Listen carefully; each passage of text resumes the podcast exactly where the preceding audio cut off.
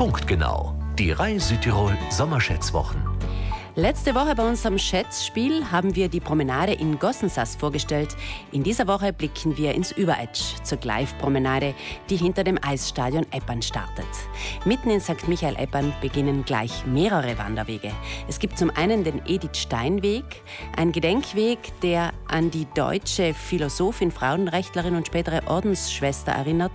Edith Stein war jüdischer Herkunft und ist im KZ Auschwitz-Birkenau 1942 ermordet worden.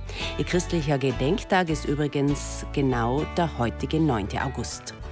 Am selben Punkt hinter dem Eisstadion beginnt auch die Gleif-Promenade.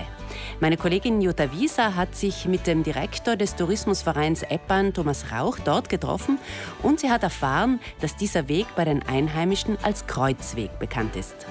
Ja, es ist eigentlich der Kreuzweg zur Gleifkirche am Gleifhügel. Ja, weil der Begriff Gleifpromenade nicht so geläufig ist, ja, wird weniger benutzt von den Eppanern selber, weil es eigentlich der Kreuzweg mit, mit verschiedenen Stationen, mit sieben Stationen vom Leiden Christi ist und, und ja, das da raufgeht. Wobei man dazu sagen muss, der Weg wird natürlich nicht nur zu Ostern oder in der Osterzeit benutzt als Kreuzweg, sondern es ist wirklich, es ist wirklich eine Promenade, so wunderbar schattig. Ja, das stimmt. Es ist wirklich ein, ein wunderschöner Spazier- und Gehweg, wo man, wo man im Schatten der Bäume diesen Spaziergang, diese Wanderung zur Greifkirche unternehmen kann. Und ist auch Ausgangspunkt für andere Wanderungen. Wo kommt man denn hier noch überall hin?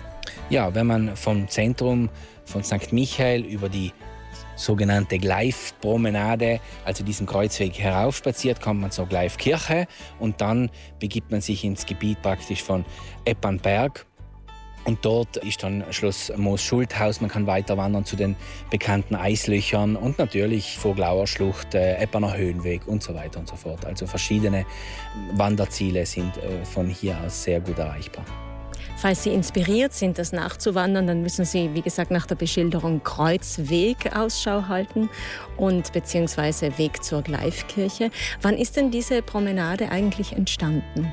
Die Promenade wurde im Jahr 1717, sagt man ungefähr, ist sie entstanden, äh, zugleich mit dem Bau der, der Gleifkirche. Also 1717, das bedeutet eine der ältesten Promenaden, die wir eigentlich haben. Natürlich damals mit einem sehr religiösen Hintergrund, aber wie wir wissen, die Eppaner nutzen den Weg auch das restliche Jahr über, um hier spazieren zu gehen, um hier flanieren zu gehen. Die Aussicht ist äh, zumindest hier, wo wir jetzt stehen, eigentlich sehr eingeschränkt, weil es sehr viele Bäume gibt. Aber oben dann, wenn man bei der Gleifkirche ist, dann kann man das Überetsch sozusagen oder diesen Teil des Überetsches gut überblicken.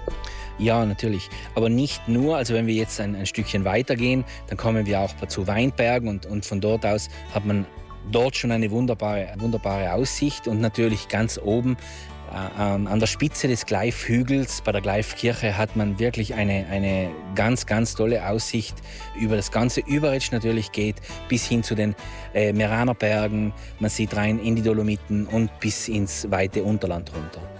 Die Gleifkirche wird heutzutage gerne als Hochzeitsort auch also benutzt. Das heißt, viele auch nicht Südtiroler Paare beschließen hier, sich das Ja-Wort zu geben. Ja, Eppern ist allgemein sehr beliebt, um Hochzeiten zu feiern.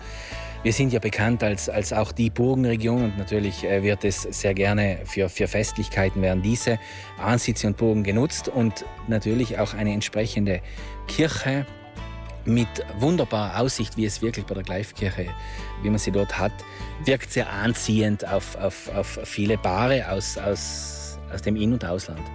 So ein bisschen Hochzeitstourismus also? Auch, auch. Also Hochzeitstourismus ist durchaus eine Nische, die wir hier in, in Eppern bedienen. Und das Schöne ist ja, nach der wunderbaren Hochzeit bei der Gleifkirche mit dieser herrlichen Aussicht kann man sich entweder in eine der Burgen einmieten, um zu feiern und dann noch dazu den hiesigen Wein genießen. Und mit dem Wein hat ja auch die Schätzfrage dieser Woche zu tun.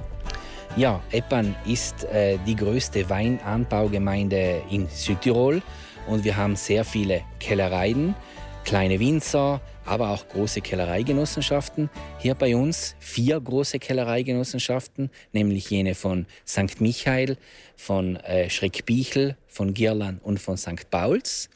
Und meine Frage an Sie wäre, wie viele Flaschen Wein haben diese vier Kellereigenossenschaften gemeinsam, also wenn man die Zahl zusammenzählt, gemeinsam im Jahr 2019 produziert?